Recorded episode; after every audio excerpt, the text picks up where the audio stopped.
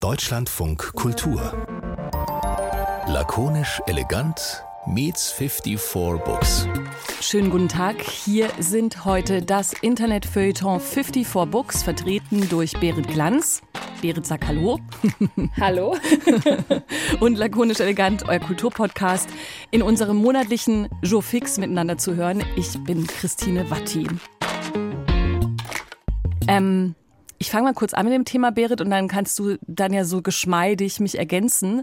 Ich, ich würde mal so anfangen. Das Thema heute hätten wir eigentlich in den vergangenen Jahren immer mal wieder setzen können und tun es jetzt nicht nur, weil der Redakteur dieser Sendung, Kais Harabi, darauf gekommen ist. Wir reden nämlich übers Schreiben über den Osten oder die DDR. Denn da ist seit einiger Zeit nach Beendigung diverser Ostalgieanalysen und Dokumentationsbedürfnissen nach historischen Einlassungen Bewegung im Spiel, was gerade auch die jüngere Literatur betrifft. Und wir wollen rausfinden, was der Stand der Dinge 2023 eigentlich ist. Wie wird denn in der Literatur über den Osten geschrieben? Finden wir dafür eine Kategorie oder eine literarische Überschrift? Was sind die Themen, um die es sich gerade dreht? Wer arbeitete nun weit über 30 Jahre nach dem Mauerfall was genau auf? Am liebsten ähm, reden wir da ja immer gleich so von so Trends. Würdest du das auch sagen, Berit? Ist das ein Trend, über den wir heute sprechen? Ich, ich glaube, die Aufarbeitung äh, von Osten oder DDR ist sowieso ja was, was in den letzten Jahren ganz viel passiert ist. Aber ich glaube, mit diesem Hashtag Baseballschlägerjahre ist nochmal so ein ganz neuer Blick gekommen auf so Erinnerungen über die späten oder die, ja, oder die späten 90er Jahre, doch das kann man glaube ich so sagen, und so die Jahre nach der Jahrtausendwende und was war da eigentlich los. Und da gibt es eine ganze Reihe von Büchern zu. Über einige werden wir heute sprechen und jetzt sind auch nochmal welche erschienen. Und das Ganze ist auch noch flankiert, also diese Aufmerksamkeit gerade durch einen großen Erfolg im Sachbuchmarkt ähm, mit einem Buch, das sich äh, mit dem Osten auseinandersetzt. Also es ist, ich glaube, man kann schon von Trend sprechen. Wir sprechen miteinander natürlich wie jetzt schon, aber auch vor allem mit unseren Gästen. Ich möchte zuerst begrüßen Anne Rabe, die ist heute hier. Wir sind ja so ein bisschen nur, dass ihr soundmäßig verorten könnt. Es gibt ein Studio, in dem ich sitze mit Gästen.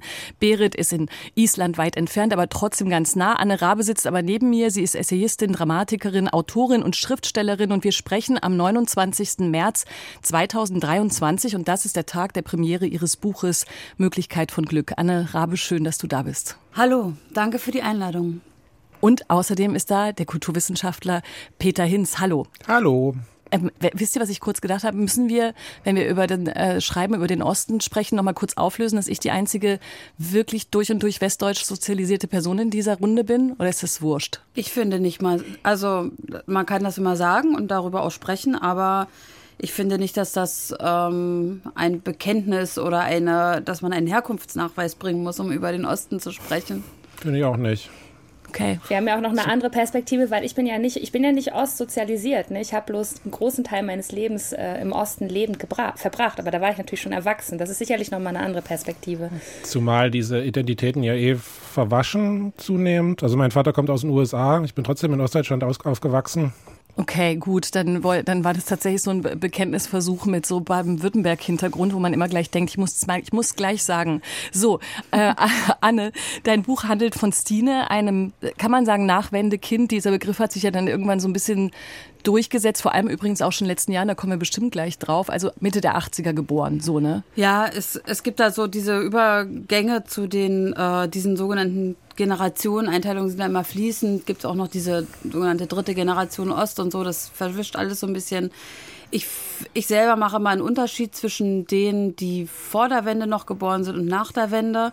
Nicht, weil die mehr oder weniger von dieser DDR wissen, sondern weil die unter anderen Umständen aufgewachsen sind und geboren wurden sozusagen. Und ich glaube, dem gehe ich ja auch in meinem Buch so ein bisschen nach.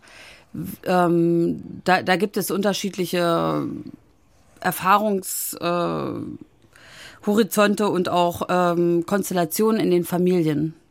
Und äh, ich würde ich will nur so kurz ergänzen, damit man sich so ein bisschen vorstellen kann, es geht in deinem Buch um die ideologischen Prägungen der Familie und de, der Herkunft und es geht darum, eigentlich also chronologisch richtig rauszufinden, auch aus der, wie auch immer, Generation deiner äh, Protagonistin, welche Wirkung hat die erlebte Zeit, in dem Fall die Zeit der DDR, auf die Beziehungen persönlich, gesellschaftlich.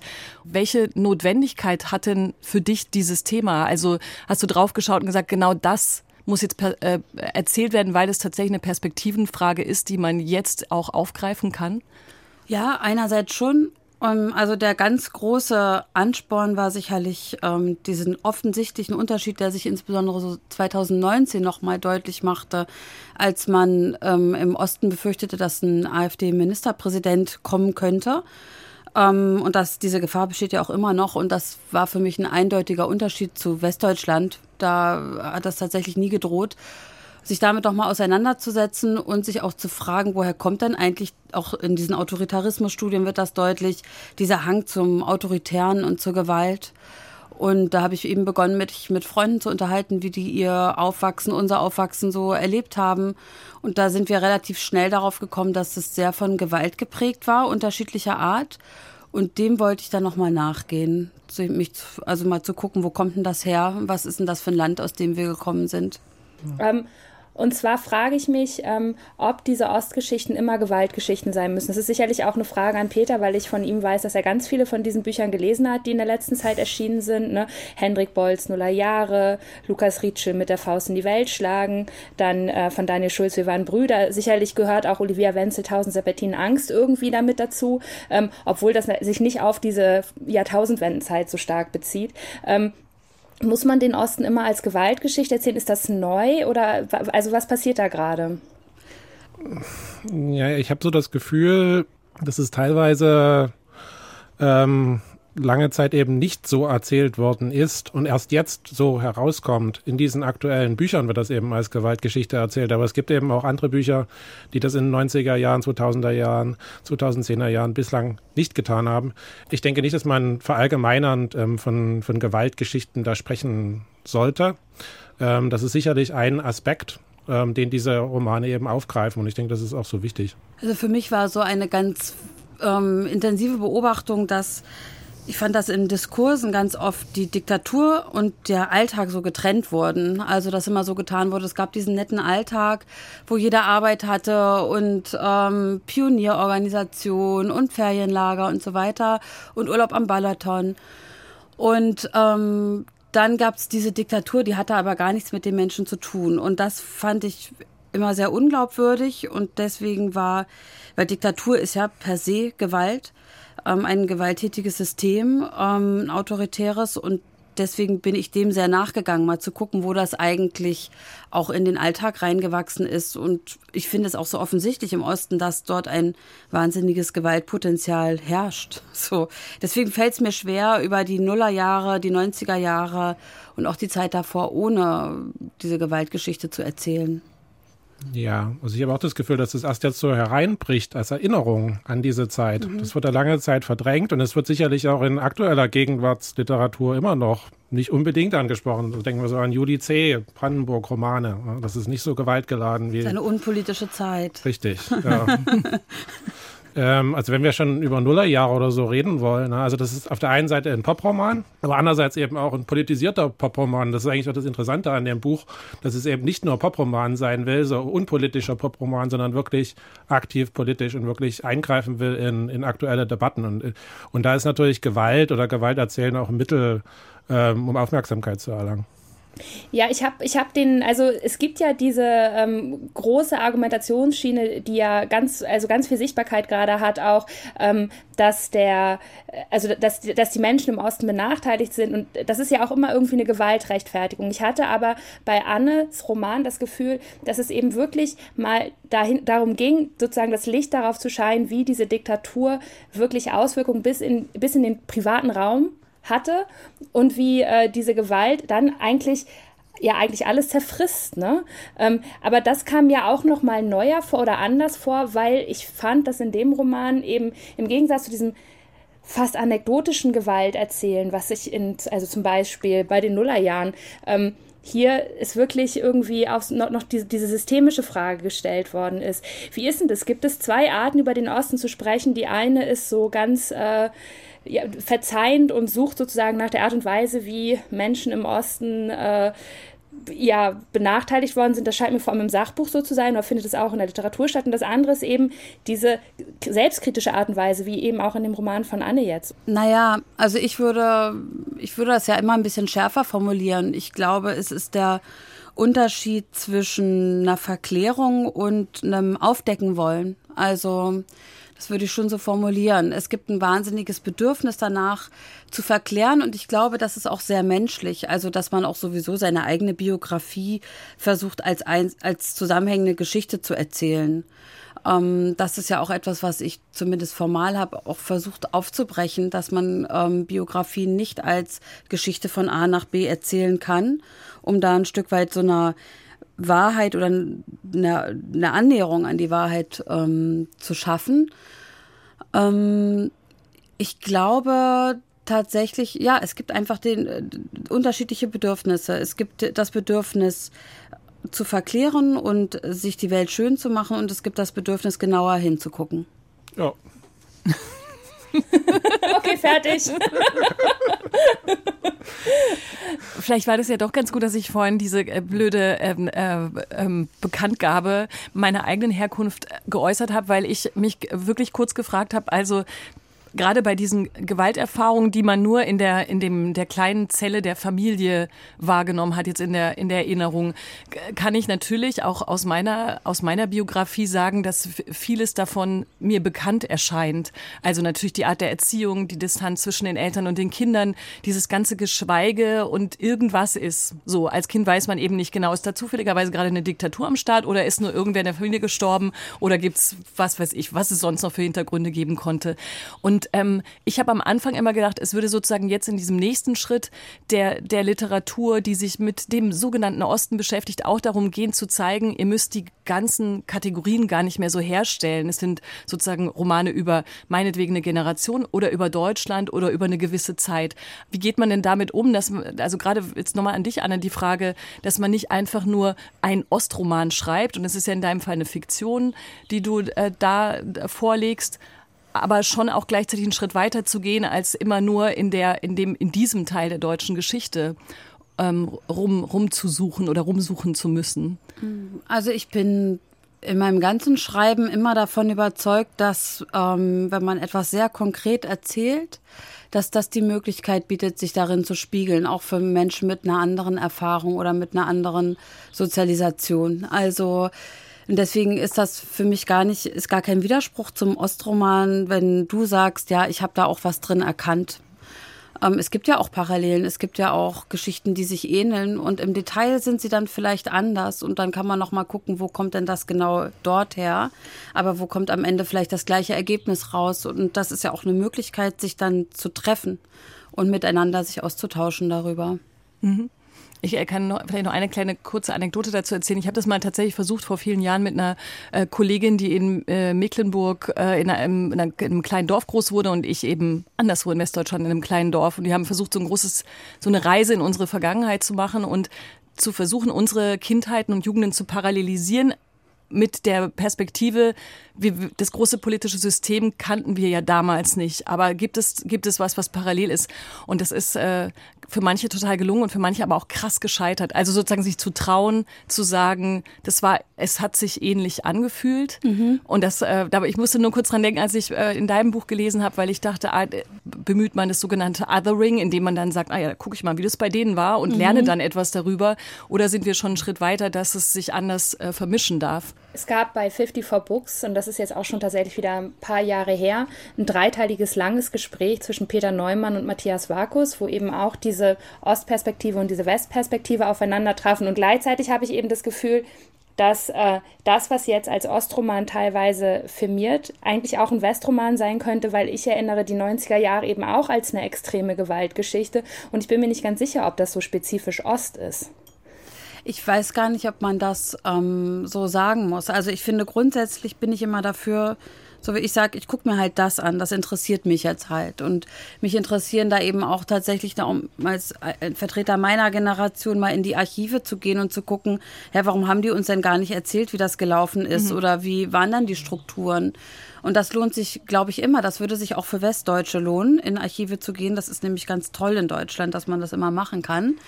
Ähm, Und ich finde, vielleicht kommt man ja auch, oder mir ist ja ein großes Anliegen, dass wir zu einer gemeinsamen deutschen Geschichte kommen. Und ich finde diese Ergänzung zu sagen, ja, diesen Rassismus oder diese Gewalt, die gab es in den 90er Jahren auch in, in Westdeutschland, finde ich total spannend. Ich persönlich kann darüber nichts erzählen, aber ich würde mich freuen, wenn es da auch Erzählungen gibt aus dem Westen und man sich darüber austauschen kann. Ja, also ich würde schon sagen, dass diese Geschichten ja jeweils doch was spezifisch Ostdeutsches haben, insbesondere was so diese Deklassierungsgeschichten an, angeht, die man wirklich in allen diesen Büchern sieht, dass man einfach die, diesen Faktor Armut mit reinrechnet. Äh, Armut und ähm, irgendwie auch eine, ja, so eine traditionelle Männlichkeit, die sicher auch was mit DDR-Geschichte zu tun hat. Das sehe ich in allen Büchern.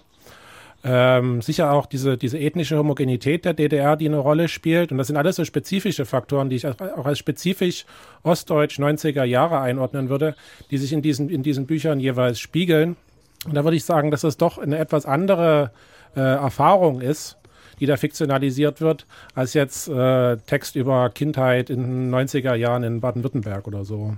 Ja, stimmt da fiel mir auch nochmal das Buch Nachwendekinder ein. Das ist schon 2019 rausgekommen von Johannes Nichelmann, Disclaimer, ehemaliger Kollege auch hier in diesem Podcast, der einfach nur so porträthaft erzählt hat. Und da ging es auch wirklich nur darum, was die sogenannte Nachwendekindergeneration 89 äh, geboren oder kurz davor, was die rausfinden müssen, aktuell, woher, woher sie kommen, welche, was ihre Identität ausmacht. Aber da geht es ja nochmal wirklich ähm, um eine andere Aufarbeitung.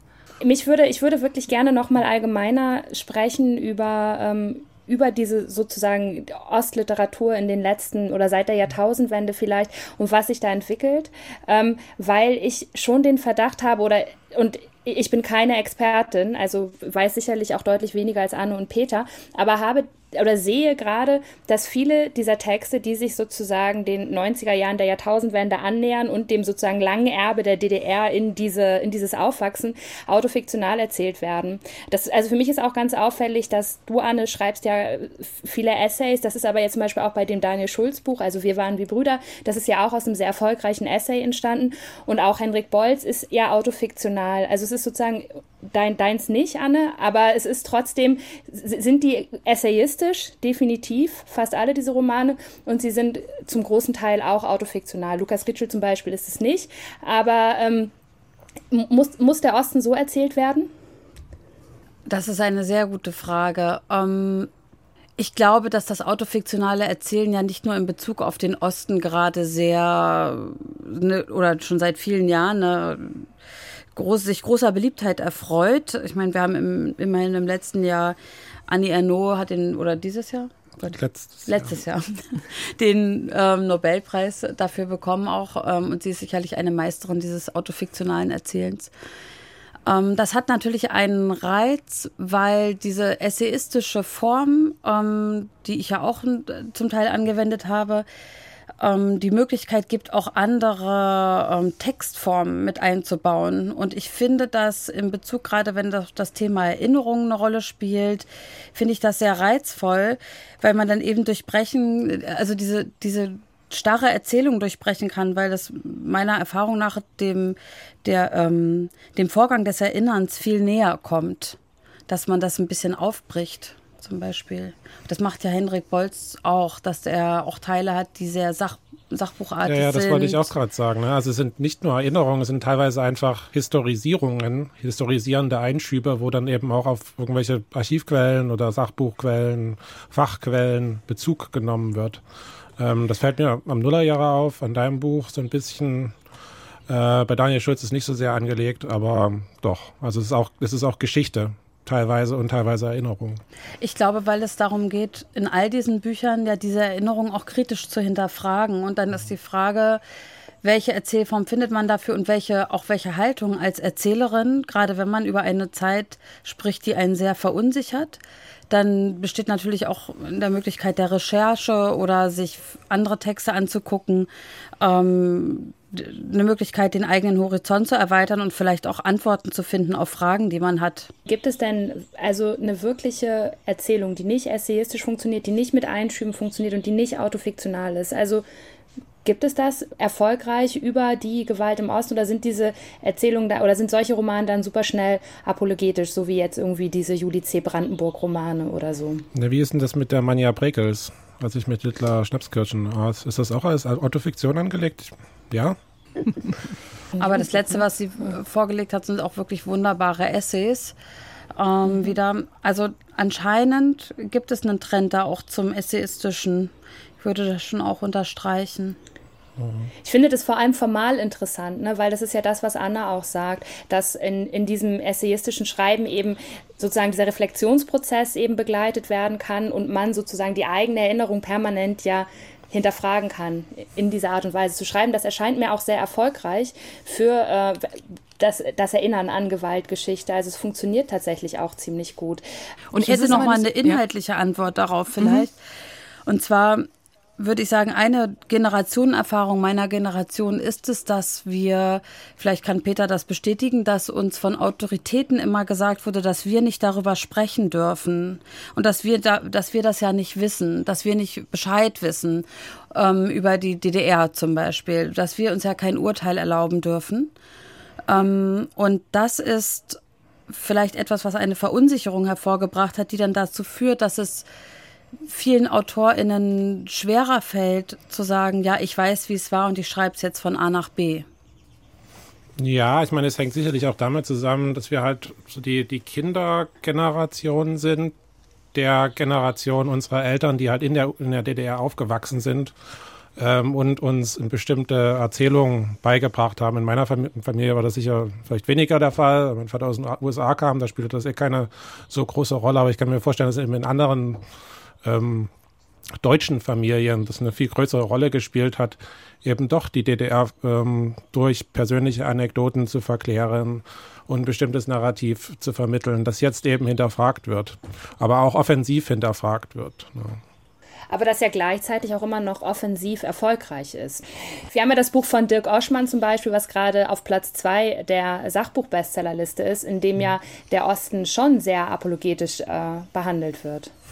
Ja, also Dirk Oschmann ist ein Professor aus Leipzig für Germanistik, beschäftigt sich in seinem Buch ähm, zumindest so an der Oberfläche damit, wie der Osten kulturell vom Westen beherrscht wird, ähm, welche Rolle Stereotype im öffentlichen Diskurs, gesamtdeutschen Diskurs, vor allem der, seiner Meinung nach westdeutschen Diskurs, ähm, von eben westdeutschen Klischees geprägt wird und der Westen quasi den Osten kulturell beherrscht. Aber eben nicht nur kulturell beherrscht, sondern er geht in seinem Buch auch darauf ein, welche Ungleichheiten zwischen Ost und West noch bestehen. Und er führt sehr viel, meiner Meinung nach, eben auf so eine Art, ja, so eine, so einen erfundenen anti-ostdeutschen Rassismus zurück, was gerade mit Blick auf die 90er Jahre ein bisschen deplatziert ist, aber sicherlich sein Publikum im Osten erreicht. Er tut zwar immer so, als ob er mit seinem Buch ein, ein westdeutsches Publikum erreichen wollte, ein, ein, Ost, ein, westdeutsches Publikum über ostdeutsche Geschichte belehren wollte, dem Osten eine Stimme geben, aber natürlich zielt dieses Buch implizit auf ein, auf ein ostdeutsches Publikum und auf eine Art und Weise, wie ja, eben diese Geschichten unserer Eltern, einer Elterngeneration eben Klischees da bestätigt werden. Also was zum Beispiel so die antiautoritäre Prägung der Ostdeutschen angeht. Umsturz 89, wir sind alle auf die Straße gegangen, wir haben protestiert. Sicher auch ähm, Ostliteratur, also bekannte Ostautoren, auf die er sich immer wieder beruft, die seiner Meinung nach irgendwie im, im öffentlichen Diskurs unterdrückt sein. Also auch wirklich so weltberühmte Autoren, Wolfgang Hilbig, Anna Segers, ne, also die wirklich eigentlich nicht marginalisiert sind. Es gibt sicherlich marginalis marginalisierte DDR-AutorInnen, aber auf die geht er in seinem Buch nicht ein. Ähm, das ist also wirklich ein, populistisches Sachbuch, was erstaunlich ist, wenn man bedenkt, dass der, dass der Dirk Oschmann Literaturwissenschaftler ist und da eigentlich auf, auf Präzision Wert legen sollte. Ähm, er versucht sich auch so ein bisschen vor diesem Populismusvorwurf zu schützen, indem er sagt, dass er selbst weiß, ähm, dass seine Thesen ungenau und flapsig sein. Er versucht sich so ein bisschen zu immunisieren vor dieser Kritik, aber das ähm, neutralisiert das nicht, dass, dass er das trotzdem macht. Und deswegen ist das Buch auch so unglaublich erfolgreich im Moment. Der Osten eine westdeutsche Erfindung. Ich muss den Titel schon mal kulturhalber sagen, über was wir hier die ganze Zeit ähm, reden. Aber wie ist denn das? Dann ist es ja, das ist ja ein Sachbuch, das also vorgibt, für den Westen geschrieben worden zu sein, aber viel im Osten rezipiert und gekauft wird. Wie ist denn das mit Büchern? Ich meine, Anne, dein Buch ist jetzt gerade ganz frisch draußen. Du hast wahrscheinlich noch keine Erfahrung auf Lesungen in, im, im Osten. Aber wie ist denn die Rezeption von diesen Büchern, die sich ja sehr, sehr, sehr kritisch mit dieser Gewaltgeschichte auseinandersetzen? Werden die gelesen? Oder wie, wie wird damit umgegangen? Anne, hast du damit Erfahrung schon? Ich war schon auf Lesungen, aber es ist jetzt noch ein kleiner Ausschnitt. Also bis jetzt sind die Rückmeldungen tendenziell so, dass die Leute ganz schnell ins Sprechen kommen über ihre eigenen Erfahrungen und zwar tatsächlich sowohl in Westdeutschland als auch in Ostdeutschland und dass ich ganz viele Zuschriften bekomme, die ähm, also auch aus meiner Generation vor allen Dingen, die sagen, ach ja, ähm, endlich äh, wird darüber mal gesprochen. Also so ist tendenziell ist das die Rückmeldung, die ja erst sehr kurz, weil das Buch ist erst seit zehn Tagen hm. auf dem Markt, ähm, sind, sind die so. Ähm, wollen wir mal die, ich klaue dir jetzt deine Genderfrage, Berit. Du hast sie noch nicht gestellt und schieb sie zu Anne rüber. Fehlen weibliche Perspektiven? Ja, aber ich vertraue fest darauf, dass die kommen. Mhm.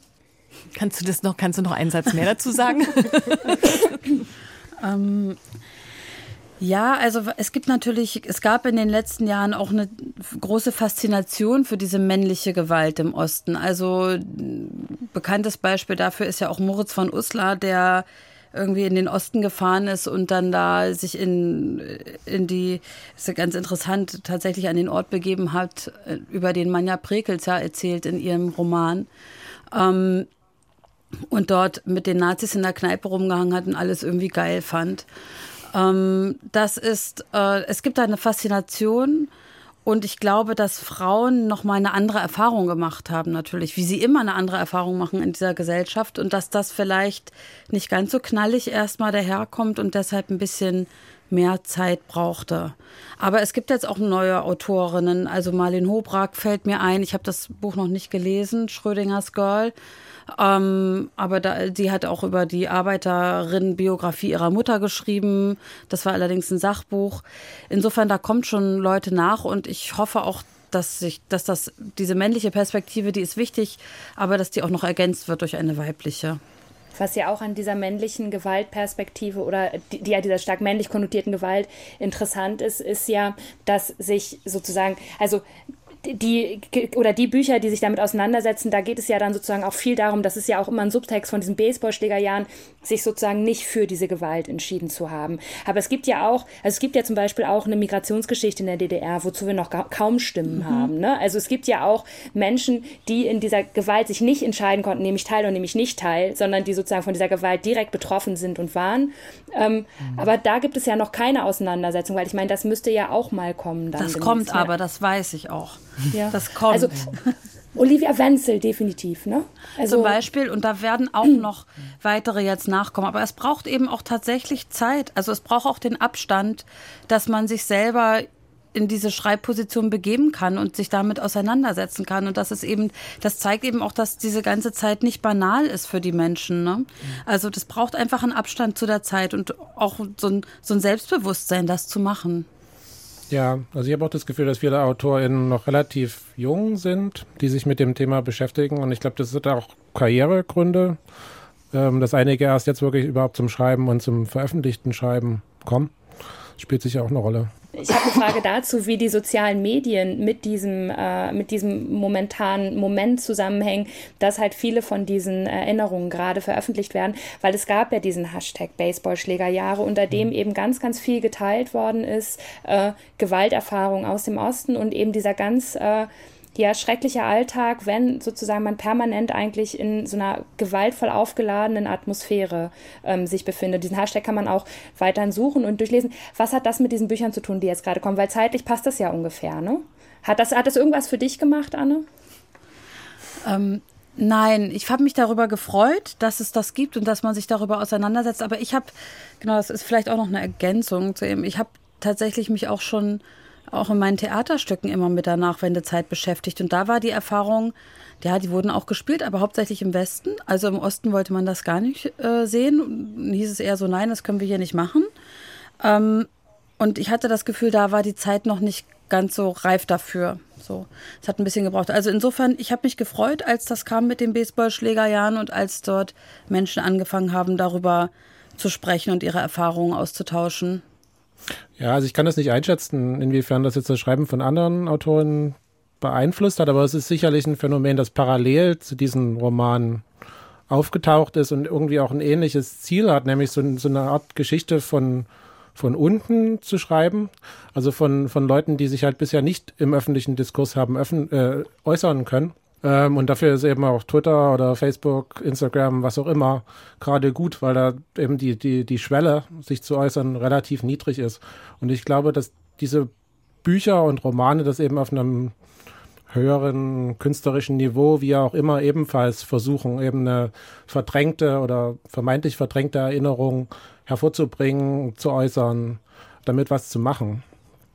Wenn, dann könnte man noch diese Autofiktionsfrage von vorhin wo möglicherweise auch an sowas kleben. Ne? Also dass sich das vielleicht auch bedingt, dass, äh, die, dass diese, der Grund, die Grundlage von der selbst erlebten Geschichte, auch von Menschen, die jetzt nicht gleich Romane schreiben, aber so reinziehend auch in Themen, die einem vielleicht gerade nicht naheliegen, ist, dass sich das auch anbietet, dann auch autofiktional im Roman weiterzuerzählen. Zumindest eine Weile lang ich glaube, das Problem äh, oder das Interessante an diesem Baseballschlägerjahre-Hashtag war doch, dass ähm, kurz vorher es diesen anderen Hashtag gab über irgendwie ähm, Dorfkinder oder sowas. War das nicht so? Doch, ja. Von der, von, war das von der Bundesregierung oder so gesponsert oder von der Ministerin? Äh, müsste ich jetzt nachschauen. Und ja, Dorfkinder sollte, sollte so das Landleben das deutsche Landleben ähm, dem eine Stimme geben und in einem positiven Sinne. Und in Folge mhm. davon gab es dann den Hashtag den, zu den Baseballschlägerjahren, der eben die Gewalt auf dem Land ähm, irgendwie hervorheben sollte oder eben eine Gegenerzählung bringen sollte finde, ich finde das Interessante an diesem Baseballschlägerjahre-Hashtag ist ja, dass sozusagen der Begriff Baseballschlägerjahre mittlerweile stehend ist. Ne? Der wird ja ganz viel verwendet, um eben über diese Zeit zu sprechen und eben auch um eine Auseinandersetzung mit diesen Gewalterfahrungen. Und ich glaube, es gibt auch einen Zusammenhang mit äh, der Vorliebe für Autofiktion, für diese Themen und den sozialen Medien. Da kann ich mich aber noch nicht abschließend zu äußern. Aber ich glaube, es gibt da einen Zusammenhang, dass äh, dieses die eigene Stimme hörbar machen und so weiter. Ähm, und ich finde es interessant, was da passiert. Ich glaube, da kommt jetzt noch einiges auf uns zu. Jetzt habe ich das abschließende Wort gemacht, oder Christine? Nee, das macht nichts. Ich habe irgendwie mir so eine richtig plumpe Frage aufgeschrieben für den Schluss und die stelle ich jetzt einfach, weil ihr seid vielleicht schlaue Leute und sagt dazu was Glitzerndes draus, weil ich habe die ganze Zeit, wie endet man denn? Und dann habe ich geschrieben, wie wird in 10 oder 20 Jahren über den Osten geschrieben? Gibt es dann gesamtdeutsche Erzählungen. Aber es ist, halt, es ist so super theoretisch, dass mich die Frage selber nicht so richtig glücklich macht. Aber vielleicht gibt es einen Aspekt daran, der euch gefällt. Also grundsätzlich glaube ich, dass das Thema Aufarbeitung in jeder Generation wieder neu aufkommen wird und aufkommen muss auch und jede Generation sich zur Geschichte neu verhalten muss. Wir beschäftigen uns ja auch mit der deutschen Geschichte nicht nur jetzt in Bezug auf die DDR oder die 90er Jahre, sondern auch auf den Nationalsozialismus immer noch und so weiter. Also da muss man sich immer wieder positionieren. Und grundsätzlich bin ich gespannt, was in zehn Jahren geschrieben wird, wie vielleicht auch Unterschiede sind wie die jetzige Zeit wahrgenommen wird. In diesem, also wir sehen ja jetzt auch politische Unterschiede im Land, dass im Osten zum Beispiel ähm, viel mehr de, oder es einen größeren Hang zu diesem Pazifismus gibt, der die, die Waffen nicht mehr liefern will. Und da wird vielleicht in zehn Jahren werden die Jugendlichen von heute da was ganz anderes drüber schreiben, als wir jetzt so denken und uns erklären, wie sie das wahrgenommen haben. Aber ich habe das Gefühl, dass die aktuellen ähm, Baseballschlägerjahre-Bücher ja doch auch durch Pegida und AfD getriggert wurden. Und mich würde halt interessieren, wenn wir, wenn wir über Literatur in 20 Jahren ähm, reden, wie jetzt die 2010er Jahre erinnert werden. Ne? Also das sind, das ist ja sozusagen die Baseballschläger die andere Seite der Baseballschläger-Generation, wie über die, die ältere, also sozusagen die, die Baseballschläger-Generation, die ins Alter gekommen ist, wie über die dann geschrieben wird. Vielleicht auch von der jüngeren Generation, wieder die AfD und Pegida vielleicht mit 20 mhm. oder so erlebt haben. Naja, aber es ist ja schon interessant, weil die äh, Baseballschläger-Jahre haben ja sozusagen auf die Vergangenheit geguckt, um zu erklären, warum die Nazis, die eben mit, weiß nicht, 20 auf der Straße geprügelt haben, jetzt eben in den Parlamenten sitzen. Ich denke, sozusagen der Osten wird in 20 Jahren erzählt werden, je nachdem, wie es dann weitergegangen ist. Ne? Und da kann man natürlich hoffen, dass diese Aufarbeitung in den Büchern, die gerade alle erscheinen, dazu beiträgt, dass es eine kritische Auseinandersetzung gibt mit der eigenen Gewaltgeschichte und dass das dann eventuell auch hoffentlich irgendwann politische Konsequenzen nach sich zieht.